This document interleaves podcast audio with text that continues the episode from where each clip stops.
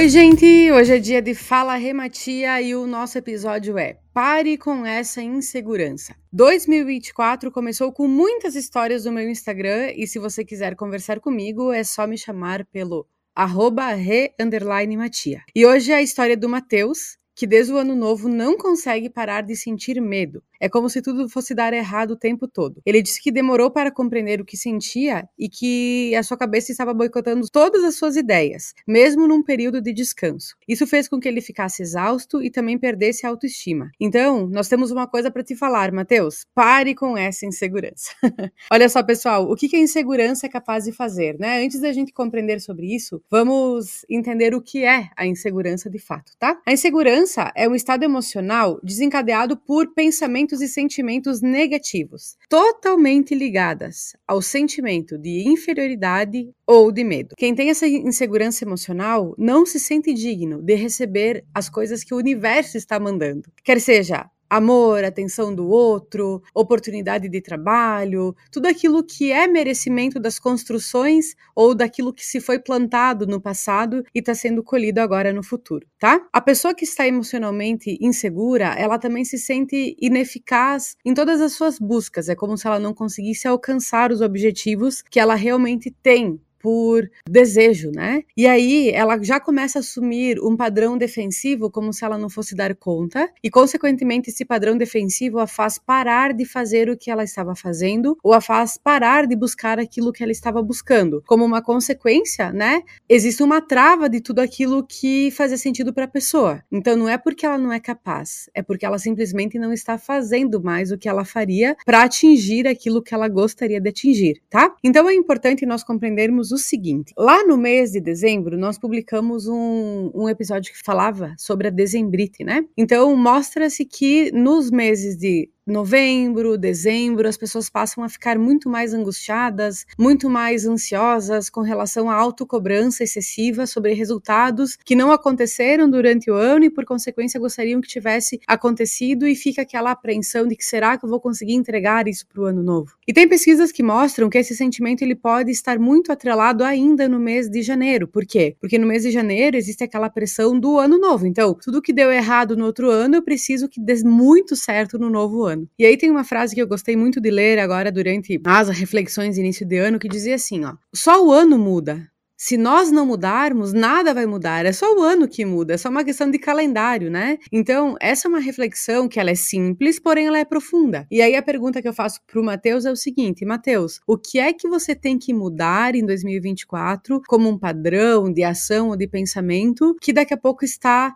te prendendo nas coisas do passado ou naquilo que te deixa inseguro. O medo, que é um dos, uma das emoções que dão base aí para as inseguranças, ele é muito positivo quando a gente sabe lidar com ele. Nos ajuda muito quando a gente planeja através dele, quando a gente tem mais cautela na hora de tomar alguma decisão. Porém, nós não podemos fazer com que o medo seja o detentor da ação, porque se a gente deixar o medo sendo o detentor da ação, por consequência, ele vai nos paralisar tá? Então, a gente precisa entender algumas coisas que são importantes com relação a isso e que são atreladas com algumas, algumas questões que o Matheus trouxe para nós nesse episódio, tá? Então, olha só, alguns sinais de que a pessoa está insegura. Então, eu quero que você preste atenção, se talvez não seja o seu caso também nesse momento. Baixa autoestima, nós já falamos, tem episódios aqui no Fala Rematia trazendo sobre esse tema da autoestima, tá? A autoestima não está relacionada com o nosso prazer em enxergar um reflexo no espelho, ou seja, não está relacionado com a nossa imagem, e sim com a compreensão exata dos nossos valores, princípios e daquilo que nós estamos fazendo com essas informações. Pessoas inseguras, elas têm um, um quê de indecisão muito grande, então eu tenho uma decisão para ser tomada e eu não sei nunca quando é o tempo exato disso. Eventualmente, não saber o tempo exato está relacionado muito mais com insegurança do que necessariamente com qualquer outra coisa tá? Esse ponto é importante, necessidade de validação constante das outras pessoas. É, esses dias eu li uma outra frase que dizia assim, ó, quanto menos você investe em autoconhecimento, mais reconhecimento do outro você precisa ter. Então, quando a gente trabalha essa questão da insegurança, muito está relacionado também com a nossa capacidade de compreender quem nós somos. Porque se eu compreendo quem eu sou, eu não tenho uma necessidade tão grande de fazer com que as pessoas me mostrem quem eu sou. E a necessidade necessidade de validação constante, ela está relacionada com o nosso baixo autoconhecimento, tá bom? Outro ponto importante é o complexo de inferioridade, então pessoas inseguras, elas tendem a se comparar muito, e a comparação, ela gera na gente uma sensação de que a gente nunca está é, bons o suficientes, preparados o suficientes, então precisamos colocar um ponto de atenção bem específico nisso, tá? Medo de receber críticas, medo de ser rejeitado, então também está relacionado, esses dois sentimentos estão muito próximos ao nosso baixo autoconhecimento também. É uma inquietação sobre o que eu realmente quero, né? É, porque às vezes a insegurança ela faz a gente ficar pensando muito nas consequências das nossas ações. Dependência emocional, sempre tem que ter alguém do nosso lado para que a gente consiga fazer as coisas, medo do fracasso e, consequentemente, pessimismo, né? Então, tudo isso são sintomas que fazem a gente levantar uma bandeira de que talvez estejamos inseguros nos caminhos que nós traçamos daqui para frente, tá? Ela tem uma fonte, a insegurança, né? A insegurança tem fonte nos nossos pensamentos, que eventualmente nós não os controlamos, porém, quando a gente bota isso no papel ou compartilha com alguém de forma verbal, nós começamos a compreender o que faz sentido ou não. Então, em que pensamento eu vou me apegar e qual pensamento eu vou deixar de lado tá? Por que, que é importante a gente compreender isso? Porque aí já fica mais consciente as ações que nós precisamos ter e fazer para vencer a insegurança, para parar de nos boicotarmos aí para os próximos meses e próximos dias que estão por vir. É, a vontade de, de inovar constantemente, assim como o Matheus trouxe para nós, também está relacionado eventualmente com uma baixa clareza sobre o que é importante para a gente, né? Então a inovação, que é uma nova ação, ela só vai conseguir ser de fato concretizada se nós tivermos consciência geral e total daquilo que é importante. Agora, não vou ter ciência de 100% daquilo que eu realmente quero. Mas quanto mais próximo da minha realidade, quanto mais próximo de um resultado final, mais fácil é da gente vencer uma adversidade que está atrelado com a insegurança. E agora eu tenho um passo a passo bem legal da gente trabalhar de uma forma de ferramenta mesmo para a gente conseguir vencer a insegurança e trazer mais para consciência o que tem que ser feito, tá? Essa ferramenta se chama Roadmap. O que, que significa isso? Nós olharmos para os nossos objetivos como que eles já tivessem sido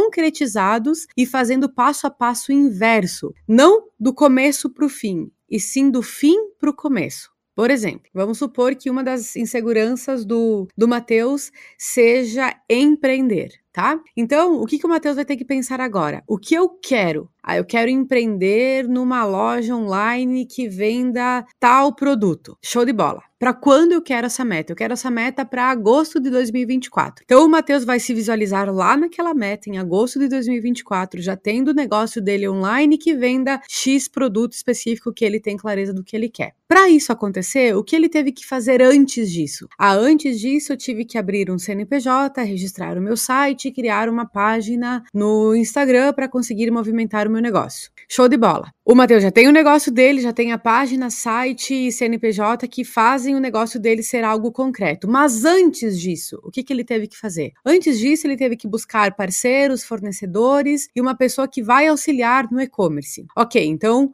o Matheus já tem um negócio, já tem toda a parte legal do negócio, já tem fornecedores e uma pessoa que vai apoiar ele. Antes disso, o que, que o Matheus teve que fazer? Ele teve que criar a marca do negócio dele, ele teve que contratar um profissional da área de design para ajudar ele, e ele criou estratégias I just para alavancar o negócio assim que tudo tivesse redondo. Então ele já está no quarto passo dele, tá? E o quinto, qual foi? Ah, o quinto foi definir verdadeiramente qual era o produto que eu ia vender. E o sexto passo, qual foi? O sexto passo foi pedir as contas no emprego onde eu estava trabalhando e fazer fazer um acordo para conseguir um dinheirinho a mais para conseguir investir em produtos que eu tinha na mente. E o sétimo passo foi qual? O sétimo passo foi tomar a decisão de pedir a conta e ter clareza daquilo que eu queria, que era uma meta que eu havia estabelecido em 2023, porém ainda não tinha tirado do papel. E o oitavo passo, qual foi? O oitavo passo foi compreender que esse era o meu sonho que empreender é o que eu realmente quero e não mais ser CLT. Beleza, e o nono passo foi qual? Foi fazer um curso de autoconhecimento onde entendi que eu estava insatisfeito porque eu não estava na carreira certa. Legal, e o décimo passo qual foi? O décimo passo foi dar os passos iniciais para conseguir concretizar todos os passos seguintes, tá? Quando a gente trabalha a ferramenta Roadmap,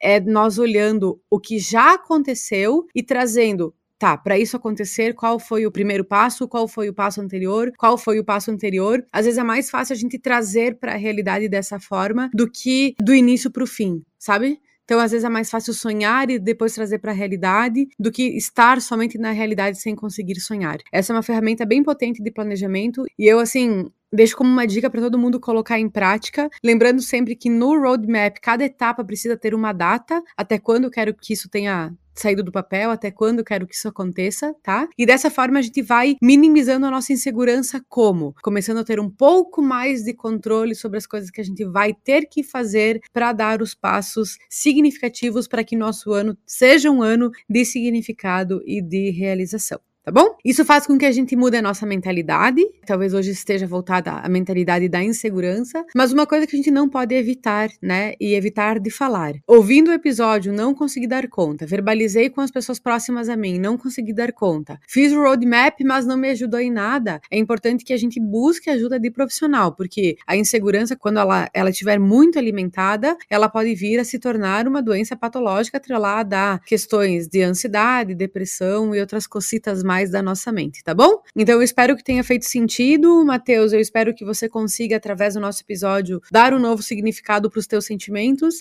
Lembrando sempre que a felicidade ela tem que ser na busca e é dessa forma que a gente segue aí nos próximos episódios. Nos vemos na próxima semana. Até mais! O Fala Rematia conta com o apoio da Guria Autêntica, uma marca de mulheres para mulheres. Brincos cheios de personalidade e acessíveis siga o arroba guria.autêntica e conheça os nossos modelos com nomes inspirados em mulheres.